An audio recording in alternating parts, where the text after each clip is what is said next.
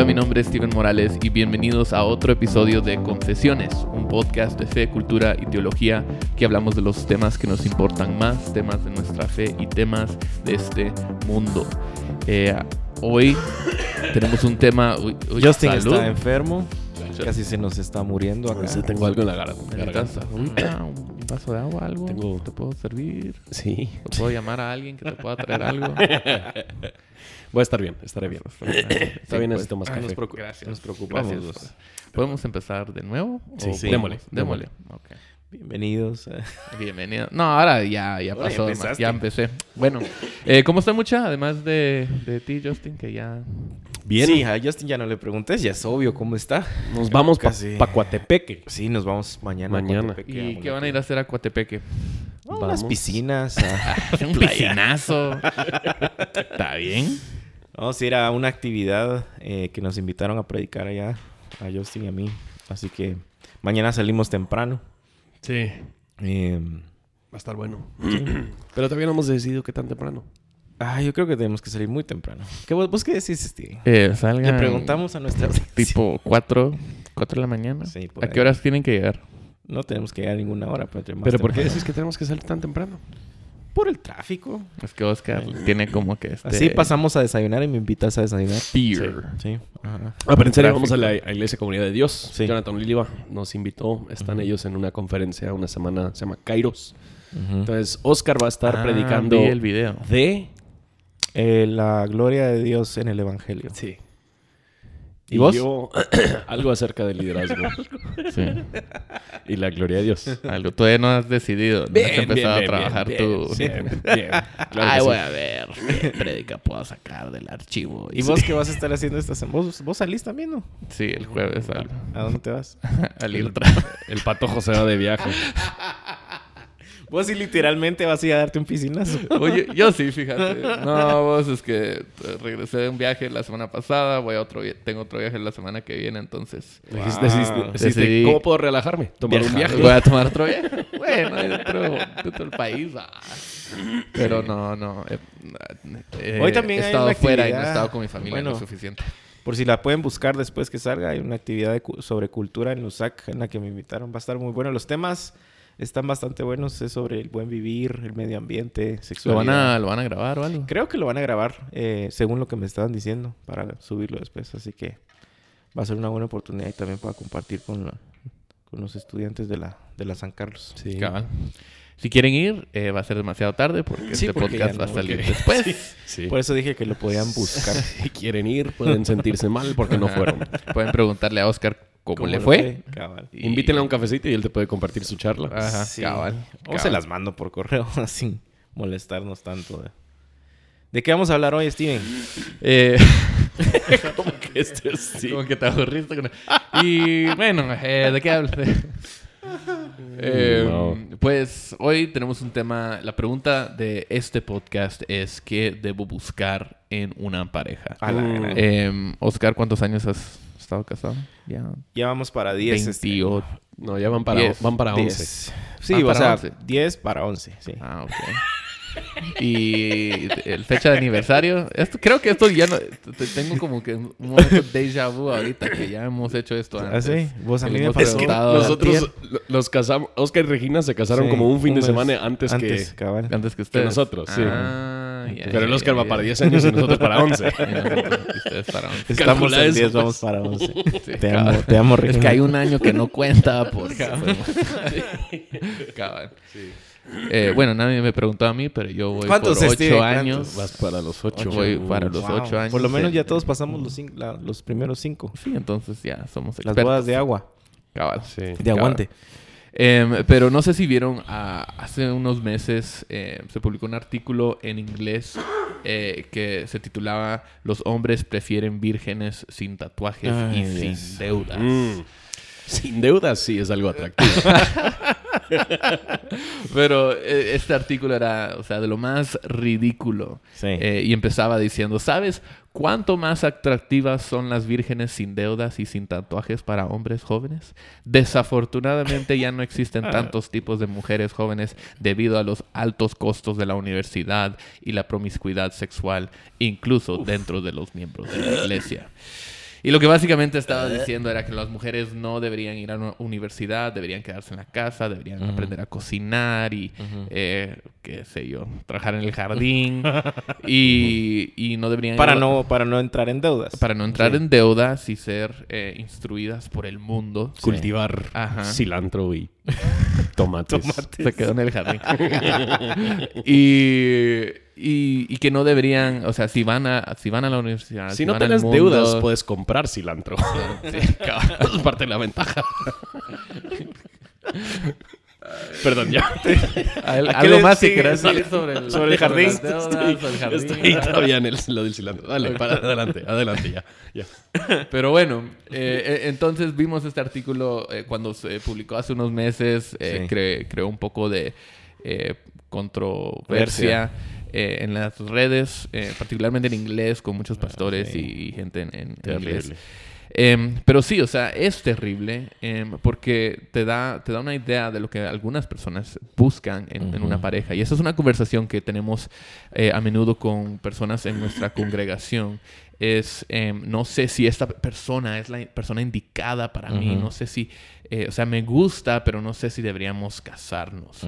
Eh, me gusta, pero no sé si es como que si si está preparado, si yo estoy preparado para casarme con esta persona, qué debería buscar en una pareja. Entonces queríamos hablar hoy de algunas de las cualidades que nosotros eh, como cristianos creemos que son necesarios Sí. eh, que, que busques en, en una pareja, sea eh, tu novio o novia.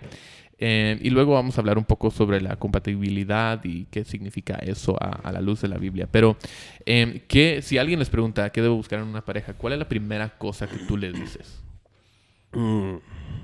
Yo creo que tu enfoque... que ibas a decir algo del jardín. No, Mira, sí.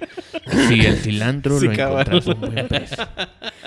Yo creo que cuando alguien me, me pregunta eso, usualmente, no sé si esta es buena o mala respuesta, pero usualmente mi respuesta es deja de preocuparte tanto por buscar una pareja y busca a Cristo. Mm. Que yo creo que en muchos casos... y la persona que queda que, Ah. "Gra- gracias. Hashtag. Oh. Decepcionados, dece- decepcionados. ¿no? Pero la razón por la que lo digo, y yo no sé si... Mira, yo no sé si nosotros podemos... Deja de buscar un trabajo. Mejor Busca- busca a Cristo. Pastor, fíjate que perdí mis llaves del carro. Deja de buscar las llaves del carro. Busca a Cristo. Ok. ya, que, ya que hicieron pedazos mi consejo, déjame explicar por qué lo doy. Yo no sé si nosotros podemos citar al famoso, eh, el, el previo papa de Acts 29, Mark Driscoll, pero él decía, corre lo más rápido posible hacia Jesús. Y cuando estés corriendo lo más rápido posible hacia Jesús, mira hacia los lados y cásate con la primera que ves. que no creo La que que tam- también está corriendo hacia Sí, que el, el punto es, a la medida que nosotros anhelamos a Cristo y buscamos a Cristo, el tipo de persona que nosotros deberíamos de buscar se va a ir aclarando más y más, porque nuestro filtro o, o lo, que, lo que está eh, determinando nuestros anhelos y nuestros deseos es nuestro caminar con el Señor, no simplemente la necesidad de querer tener alguna pareja que, está, que esté a nuestro, a nuestro lado. Y yo creo que en muchos casos nuestros deseos y anhelos para casarnos son buenos y, y yo creo que Dios nos ha diseñado para eso, pero igual desde que ha entrado el pecado, esos mismos anhelos y deseos se pueden tergiversar y nosotros podemos tener malas motivaciones y malos deseos para estar buscando una pareja que no necesariamente tenga que ver con que nosotros estamos totalmente satisfechos en Cristo, sí. sino que estamos buscando que esta persona nos satisfaga y llena cosas de nuestro corazón que simplemente no fue diseñado Y es, para y hacer. es cierto que hay muchas personas que en su relación con Cristo, sí, te quiero, te busco, te deseo, eres Cristo en el centro y todo lo demás, pero ya cuando están buscando una pareja o con su relación con su novio o novia, es otra historia. O sea, toda esta vida que tienen, o sea, sometida a Cristo, no tiene como que relevancia para lo que están a- haciendo y viviendo en su relación con, Sí. con una pareja, o lo que están buscando en una Porque persona. realmente tengo un consejo escondido en ese consejo. O sea, si buscas al Señor, lo que vas a buscar es alguien no que busca no al la- Señor. ya ¿Ya no vieron? la arreglas. Pero en lugar de decirles el, el consejo así claramente, No, preferís o sea, solo decir, Sí. busca. Es que, Busquen a sí. Cristo. es que es más punchy, pues. O sea, es más tuiteable. Yo creo que algo importante de lo que mencionó el Justin es de que hay que definir qué significa buscar a Cristo. Porque no significa, por ejemplo, ir a la iglesia. Que muchas conversaciones son así, ¿verdad? Mira, fíjate que me interesa este- esta patoja o este patojo. eh, Y van a la iglesia. Sí, ajá, y va a la iglesia, ¿verdad? Y eso no es garantía de absolutamente nada. Eh, bueno, pero sí... Pues Hitler con- también sí, iba a la iglesia. cabal. Conoce, conoce, conoce Creo, de, no sé. de Dios. Hitler iba a la, iglesia. Ahorita voy a lo vas a googlear. La iglesia Típico, católica. Hitler como el peor ejemplo. Él también era cristiano. Entonces, o sí conoce de Jesús, o porque ha escuchado de Jesús, o porque, no sé, su familia tal vez eh, ha ido a la iglesia. Entonces, no son esas cosas las que definen que alguien eh, está corriendo a Jesús o conoce. Ah, no, no iba, a no iba a la iglesia. O sea, no es, no es eso lo que nos define. ¿No iba a la iglesia? No, Hitler? no iba a la iglesia. Seguro que hay otro ejemplo, pero... Pero él, él expresó claramente que no creía en el Sí, cristianismo. no corría a Jesús, digamos. Sí, sí, sí. No te deberías haber casado con él. Entonces, definir Tenías estas que cosas. googlear eso. Definir estas cosas creo Sí. que ayudan a, a sacar de, de- de por delante un montón de cosas que, que a veces asumimos que significa, ah, Sí. sí, es, es alguien que ama a Jesús o alguien que conoce de Jesús o alguien que está buscando a Jesús. No es necesariamente simple y sencillamente porque va a la iglesia. Sí. O porque una vez hizo una oración o porque una vez levantó su mano. Esas cosas no definen ah, Sí. nuestra relación con Jesús. Pero creo que hay un punto importante ahí que, que- que aclarar, que seguir a Jesús, buscar a Cristo, no solamente significa em, lo que tú estabas diciendo ahorita, pero también debe, debemos ver un amor y compromiso con la familia de Cristo, Sí. de una persona que está comprometida eh, en un sentido colectivo con el cuerpo de Cristo para em, amar a Jesús, pero también amar su familia, iglesia, de sí. cre- querer crecer en comunión con los santos. Sí. Em, que esta idea del, del cristiano eh, individualista, el cristiano solitario, no existe. No.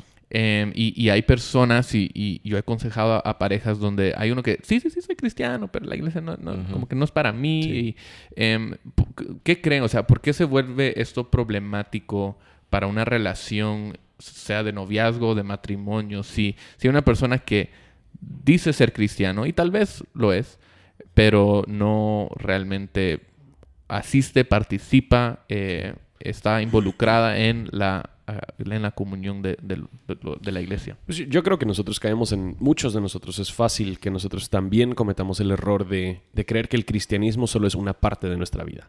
Entonces, eh, sí, yo soy ingeniero, yo hago tal cosa, yo participo en tales cosas y también soy cristiano. Entonces, lo que nosotros estamos buscando a veces una pareja es alguien que, que tenga ciertas cualidades y además de esas cualidades sea un cristiano, en vez de que absolutamente todo lo que es esa persona y todo lo que hace esa persona sea filtrada por medio de los lentes del mismo evangelio. Que a final de cuentas, el, el conocer el evangelio, lo que realmente estamos buscando en una pareja es que ellos conozcan el evangelio. Conocer el evangelio no es simplemente otro punto adicional que nosotros podríamos agregar en el listado de las cosas que estamos buscando. Ese punto debería impactar absolutamente todas las otras áreas. Que cuando nosotros creemos en el Evangelio, no simplemente estamos añadiendo un elemento religioso a nuestra vida, sino que toda nuestra vida debería ser revolucionada Transformada, sí. y transformada por haber creído en el Evangelio, lo cual implica que el fin de nuestra vida ya no es el mismo fin que tal vez muchas otras personas tienen. Ya no estamos tan preocupados e interesados principalmente en salir adelante o superarnos o ganar mucho dinero o tener mucho éxito, etcétera, etcétera. Nuestro fin principal es agradar a Cristo, hacer estas cosas para honra de Él. Si nosotros prosperamos o no prosperamos, nosotros queremos agradarle a Él en la forma en la que tratamos a otras personas, lo cual implica que tal vez no vamos a hacer ciertas cosas en el trabajo porque esas cosas no honran al Señor. Entonces, lo que estamos buscando en una pareja que conoce el Evangelio no es simplemente alguien que tenga eh, elementos religiosos, asista a la iglesia, como, has- como ha dicho Oscar, eh, tal vez tiene una Biblia o lo ha leído de vez en cuando o cita un versículo antes de Navidad o qué sé yo, hora antes de que come. lo que estamos buscando es alguien que realmente ha sido impactado, transformado y vive toda su vida bajo el gobierno y dominio de Jesucristo. Y una de las cualidades de, de un tipo de persona así es son sus disciplinas espirituales.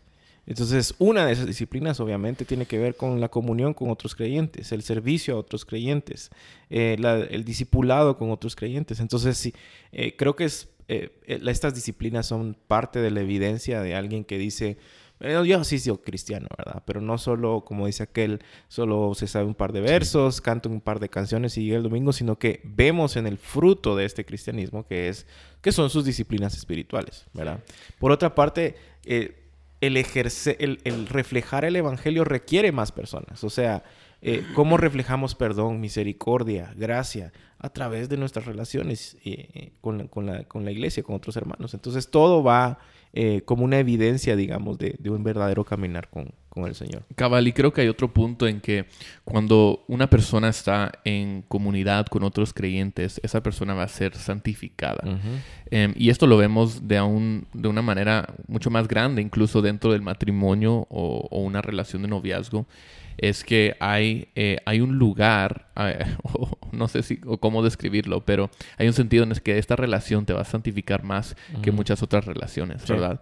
Eh, y yo he, yo he encontrado que es mejor para Gaby uh -huh. que yo esté siendo discipulado uh -huh. por otros hombres mayores en la fe, sí. eh, que tal vez han estado casados más años, que tienen más experiencia, y ellos me pueden ayudar a mí a crecer y a ver tal vez el orgullo que yo no estoy viendo en mi propio corazón, el egoísmo que yo no estoy viendo en mi propio corazón. Uh -huh.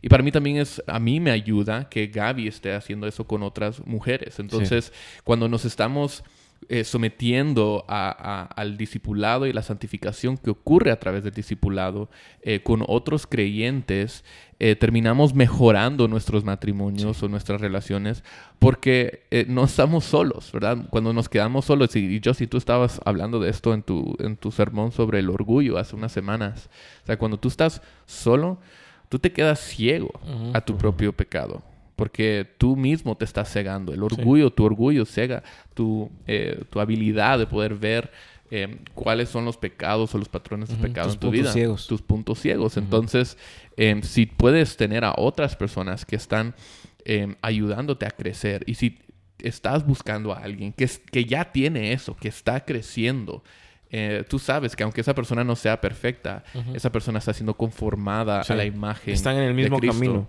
Van en el mismo camino. Sí. Cabal, cabal. Y esa persona te va a santificar también. Sí.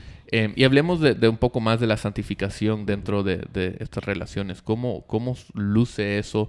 ¿Cómo puedo saber, ah, sí, esta es una persona que, sí. que me está santificando? Uh -huh. Pues yo creo que si el, si, el, el, si el fin de la vida no es necesariamente mi felicidad ni tener todas las cosas que yo quisiera tener, si el fin de la vida es que yo me parezca más y más a Cristo, esto debería cambiar por total la forma y la manera en la que yo veo el matrimonio. Que el matrimonio ahora no es una relación simplemente para hacerme feliz, no es una relación para satisfacer mis necesidades, para darme mis deseos, sino que es una relación donde yo muy cercanamente voy a estar viviendo mi vida a la par de otra persona y es en comunidad y en relación que la mayoría de nuestro pecado es expuesto. Uh -huh. Nosotros... Eh, yo creo que no medimos la cantidad de, del pecado que es eh, horizontal en el sentido de que todo lo que nosotros hacemos y pensamos impacta y afecta a otra persona.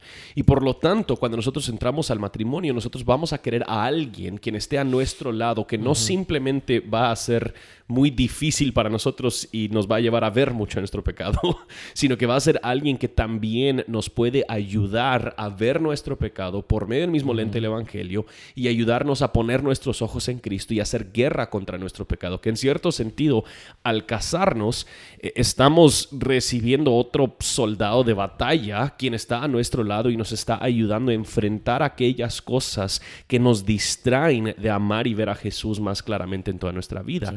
Eso solo es cuando nosotros empezamos a ver el matrimonio tal y como, tal y como debería ser. Cuando vemos el matrimonio simplemente como que es algo para hacerme feliz, todo ese pecado que observamos vamos a querer justificarlo en base a los errores de la otra persona. Entonces vamos a decir, bueno, sí, sí, tal vez yo sí cometí el error, pero tú hiciste tal cosa, o tú cometiste tal error, o tú siempre respondes de tal manera. Entonces ya no es, el fin ya no es exponer mi pecado para hacer guerra contra mi pecado. El fin es ver cómo yo puedo ocultar mi pecado y justificar mi pecado en fin de hacer a la otra persona lucir, lucir mal. Eh, sí, estoy de acuerdo. Oscar estaba viendo su mano. es que me está doliendo la mano, no sé qué tengo. Está cortando No, no, sí estoy de acuerdo. Las y, uñas. Y, y, no creo que Dios haya diseñado un, un no sé, espacio, lugar, una relación, esa es la palabra, una relación eh, mejor para santificarnos que esa. Eh, otra vez, eh, cuando nosotros vemos cómo nosotros reaccionamos ante el pecado de otra persona, podemos darnos cuenta de eso. Y muchas veces es en este tipo de relaciones que no nos gusta verlo. ¿Por qué? Pues porque estamos enamorados o porque otra vez ponemos nuestros sentimientos por delante. Pero, pero creo que no hay otra forma de ver nuestra santificación de mejor manera, con mejores lentes, que a través de este tipo de relaciones, ¿verdad? Y esas son las cosas que tenemos que preguntarnos. ¿Cómo esta persona está ayudando y haciéndome ver eh, a Cristo, cómo esta persona me está ayudando a mi santificación. Si no tenemos respuesta a esas cosas, creo que pues obviamente no, no podemos seguir avanzando en ese tema. Sí, cabal. Y apenas te golpeaste la cara con el micrófono. este sí va mal, hoy. cabal. cabal.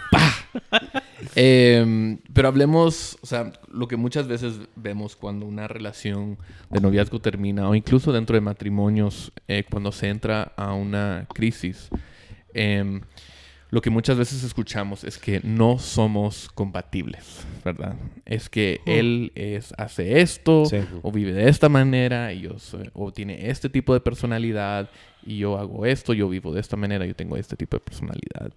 Em, y hay como que una falta de compatibilidad entre los dos. Em, y por lo tanto no deberíamos, no podemos estar juntos.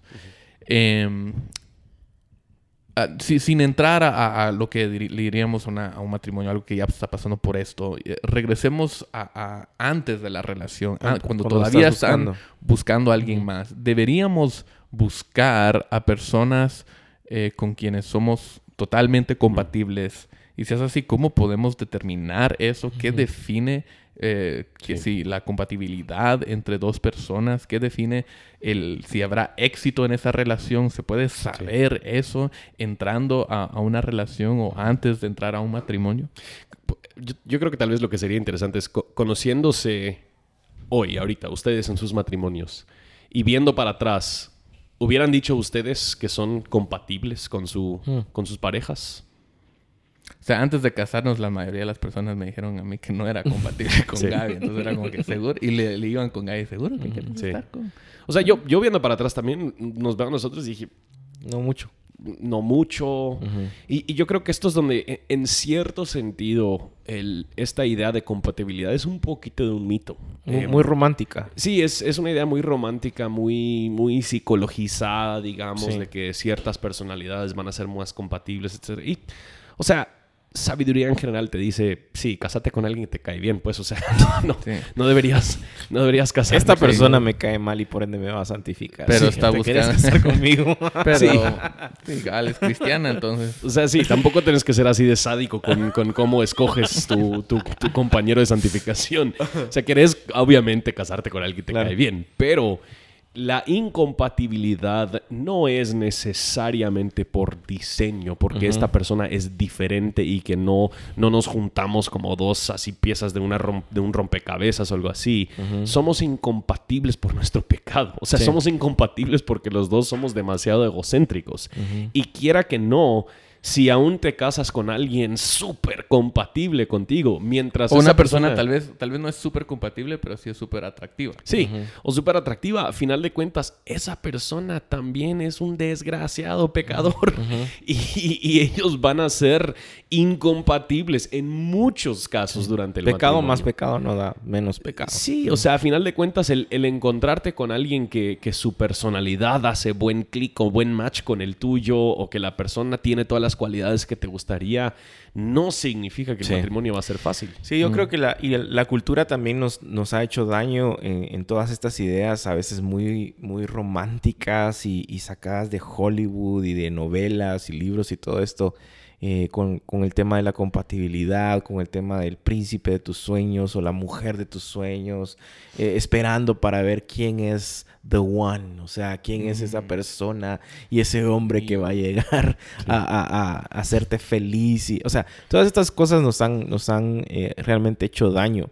Y, y al final, muchos son los que han dicho que si quieres saber quién es The One o quién es esa persona si ya estás casado, es Justin ya nos dijo quién es The One. ¿Quién, es The One? Jesús. sí. ah, estás buscando The One. Te busca Jesús. compartir un versículo.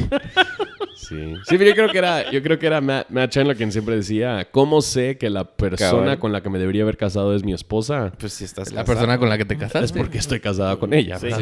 Ella es la persona, ¿verdad? Entonces, creo que es un punto de vista bastante bíblico y realista, Sí. eh, en donde tenemos que tener mucho cuidado con estas ideas románticas, que incluso la misma iglesia a veces, Sí. eh, bueno, no sé si iglesia necesariamente, pero sí había una congregación por ahí que hacían este tipo de juegos como, como The Bachelor.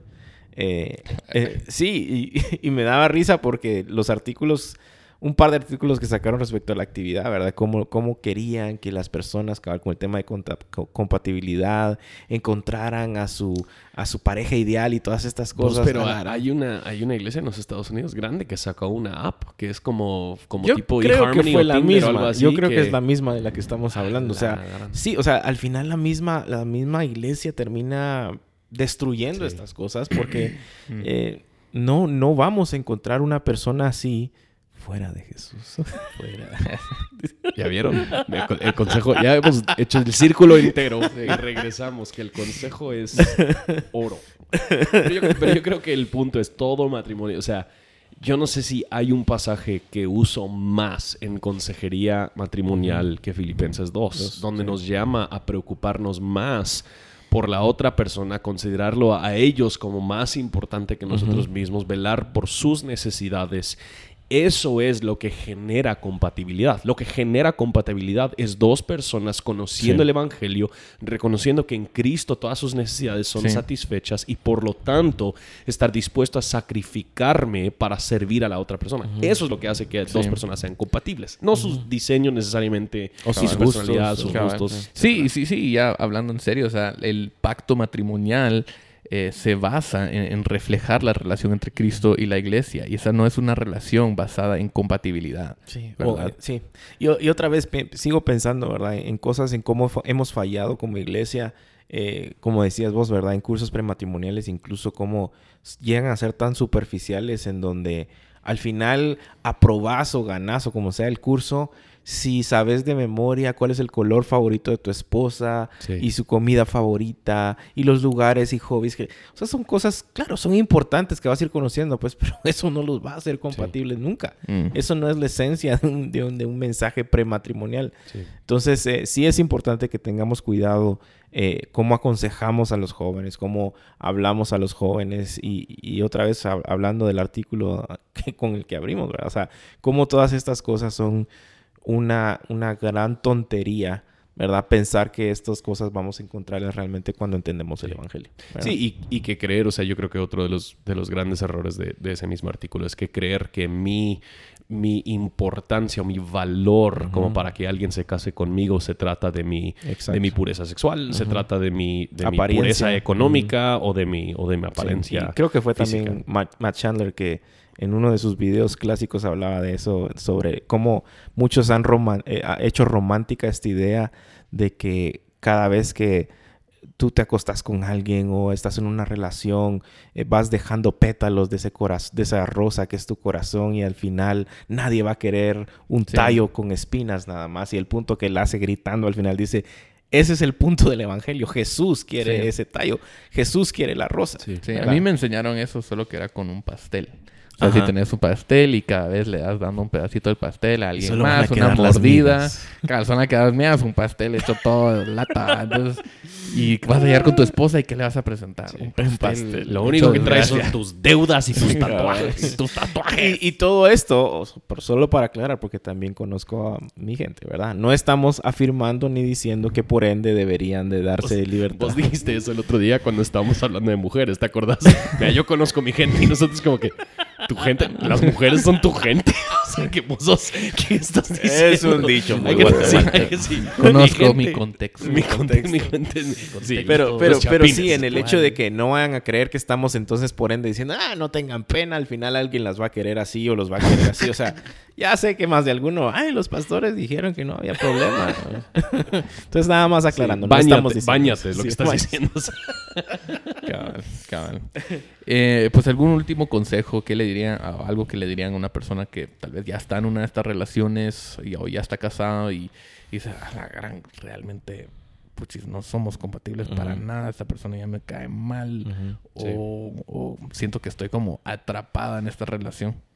Pues yo, creo que es, es un poquito lo que, lo que hemos hablado. El, el- la persona compatible va a ser la persona que conoce el Evangelio y que está profundizando en el Evangelio, Sí. está madurando en el Evangelio. Y por lo tanto, si ya estás en una relación con alguien, yo creo que vale la pena pararte si no se han casado y evaluar. Si esa persona conoce el Evangelio y está Sí. creciendo y madurando en el Y, Evangelio. Y si yo lo conozco, ¿verdad? Porque no solo es de demandar, bueno, él debería conocerlo y, y, pues yo estoy... yo puedo hacer lo que me la gana, Sí, sí. Sí, o sea, que ambos lo estén conociendo. Que estén rodeados también de una Mm. comunidad madura de creyentes que puedan hablar a su vida, que puedan buscar consejo. Y otra vez, que no sean consejos superficiales en donde, ay, tienen los mismos hobbies, eh, van, van a la misma escuela, les gustan las... mi-". O sea, esas cosas son, son importantes, pero no son al final el, el, el, el meollo del asunto. Entonces, que busquen consejo cristiano maduro que realmente pueda mostrarles cómo estas cosas al final terminan de, afectar eh, o de matar incluso relaciones. Y si ya está en una relación, igual, buscar cristianos maduros que puedan hablar esa relación sabiendo que ahorita ya hay un pacto de por medio, ¿verdad? Y como mencionábamos que decía eh, Matt Chandler, ¿cómo sabemos que eh, esta es la mujer de mi vida? Pues porque estás casado con ella, ¿verdad? Y entonces ahora se trata de saber cómo a través del evangelio y con sabiduría podemos Sí. trabajar eso. ¿verdad? Sí, yo creo que hasta que ese pacto sea confirmado delante del Señor, eres libre para hacer un Sí, cambio. sí. Y yo creo que es muy importante reconocer eso, porque hay personas quienes se encuentran tal vez en noviazgos muy largos, que ya se han ido hacia, con un rumbo hacia el matrimonio por mucho tiempo, pero si tu pareja no conoce el Evangelio. Es un momento para detener esa relación y tomarte el tiempo para evaluar, porque a final de cuentas el punto del matrimonio es exponer y reflejar el Evangelio. Cabal. Y si solo una de, de las dos personas involucradas conocen el Evangelio, no van a poder No exponer y reflejar el Sí. Evangelio tal y como deberían. No van a cumplir Sí. con el propósito del matrimonio. Y muchas veces ese es- también es el punto de una verdadera consejería prematrimonial. No es decirles, bueno, ya que se van a casar, claro, asumimos que lo van a hacer, pero muchas veces para tocar esos temas y que ellos digan, "Hmm, tal vez no es el tiempo o tal vez ni siquiera deberíamos de hacerlo por lo que el, el Evangelio nos está mostrando de cada uno. Sí. sí. Bueno, gracias mucha. Eh, ya saben, Oscar tiene 29 años de casado. ¿O cuántos años eran? 47. años. 47 años de matrimonio. Entonces, si necesitan algún consejo, pueden ir con él, Sí. Escribirle. Arroba, eh, arroba Oscar y Morales. Con doble S. Doble Morales Salgado, o sea, la, la otra S de mi otro ah, apellido. vaya, no sabías. Bien, Qué poco me sabía. conoces vos. Bien sabía. somos Solo no sabía que esa S era para Yo eso. pensé que Ah, yo ok. pensé que les era como que less of me y más de él, o sea, Oscar y Morales. Morales. Ah, sí, menos de ah, menos sí, de mí. Oscar. Les. También pueden buscar a Justin para consejos. Les va a decir, busquen a Jesús. Sí. Pero vos le llevas una semana, Justin, Una entonces. entonces Soy más Sí, maduro de más maduro del matrimonio. sí. Cabal.